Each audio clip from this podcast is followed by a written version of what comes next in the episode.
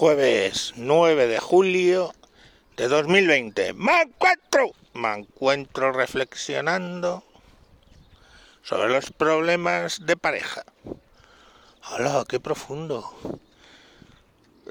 y ya sé que es la broma siempre de esto es por un problema de un amigo de un amigo y no en serio es por, una historia de una amiga y de una amiga y mm, a la cual le he recordado que ya unos pastores de Oriente Medio pues probablemente hace 3.000 o 4.000 años sabían el origen de muchos de los problemas de las parejas. Y me he, me he molestado en buscarlo. Vamos, sabía que estaba en el Génesis, coño, pero no me sé exactamente todos los... Aunque yo la cito muchas veces la Biblia, no me sé todos los puntos y los párrafos. Eh, he tenido que buscar dónde era. Y es Génesis 2.24. Os lo leo.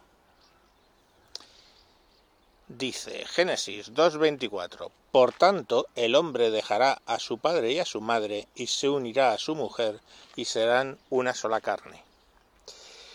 Bueno, pues básicamente, ¿eh? eso que lógicamente en el contexto de una eh, sociedad hetero o sea, patriarcal, cuando eso tenía algún sentido, pues dice el hombre dejará. Ahora estamos hablando que sería el hombre o la mujer dejarán a su padre y a su madre y se unirán a su pareja como una sola carne. Eso quiere decir que muchos de los problemas que al final eh, tienes en pareja, con, en un matrimonio, ¿se entiende? O en pareja en general, si estás conviviendo, es por la familia de cada uno. Cuando, cuando la familia, cuando ella deja que se meta la familia de ella, o tú dejas que se meta tu familia en la relación, te estás saltando lo que unos pastores del Oriente Medio de hace 4.000 años, 3.000 años, o así sería la cita, eh, ya sabían. Entonces tú no sabes más que esos pastores. Para ellos era jodidamente importante las relaciones eh, de la formación de una familia. Entonces, pues claro, ese suele ser el problema, ¿no?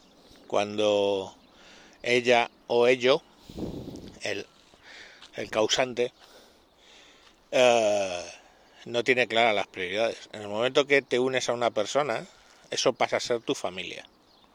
¿Vale? Cuando dices, no es que mi familia, no, tu familia es tu mujer y tus hijos. O tu marido y tus hijos. Eso es tu familia. Tu familia no es tus padres, tíos, hermanos. Solo si lo quieres poner un nombre es tu familia extensa. Tu familia es tu pareja y tus hijos. Entonces, si eso no lo tenemos claro, y ya en el hablar se nos escapa decir mi familia, pues ya da una pauta de los problemas. Es tu, familia es tu pareja y tus hijos. Eso grabaron en la cabeza y cuando digáis mi familia es tu pareja y tus hijos, no tus padres. Entonces cuando la gente pone con prioridad su familia, entre comillas, o sea, sé padres, hijos, hermanos, nietos, o sea, padres, hijos, padres, hijos no, padres, tíos, hermanos, todo eso lo pones prioritariamente a tu familia sin comillas, que es tu pareja y tus hijos, es donde generalmente se generan los problemas. Y pudiera parecer, pudiera parecer que lo hacen más ellas que los ellos. Mm, no es verdad. No es verdad. Hay mucho ello que dice su familia y no es así. Bien es cierto que, pues bueno, por la sociedad y la crianza que tenemos, en el varón suele suceder algo menos de veces. Porque, bueno, digamos que lo que nos han metido de pequeños es que tú, cuando eres el pater familias que decían los romanos, cuando eres el padre de familia, tu objetivo número uno en esta vida es traer comida a la cueva. Así nos han formado y a una feminista pues se le estarán sangrando los oídos, no te digo que no, pero es que es así en la sociedad donde vivimos. Y eso nos lo han inculcado desde bien pequeñitos. Entonces digamos que hay más prioridad ahí. Pero bueno, también hay otras eh, cosas que hacen los tíos más que, que las tías para joder una relación. Por ejemplo, todo el tema de la infidelidad, pues probablemente se lo crean o no. Ay, Dios. En fin, el caso es que... Que eso, que a veces pastores de hace 3.000 años saben un poquito más de la vida que modernos de ahora. Y esa era la reflexión que tenía porque estaba charlando con una amiga que tiene un, un problema y el problema que tiene es que no que se ha unido a alguien y no desancla de entre comillas su familia. O mejor dicho lo que antes era su familia. En fin venga un saludo. Chao chao. Vediamo adiós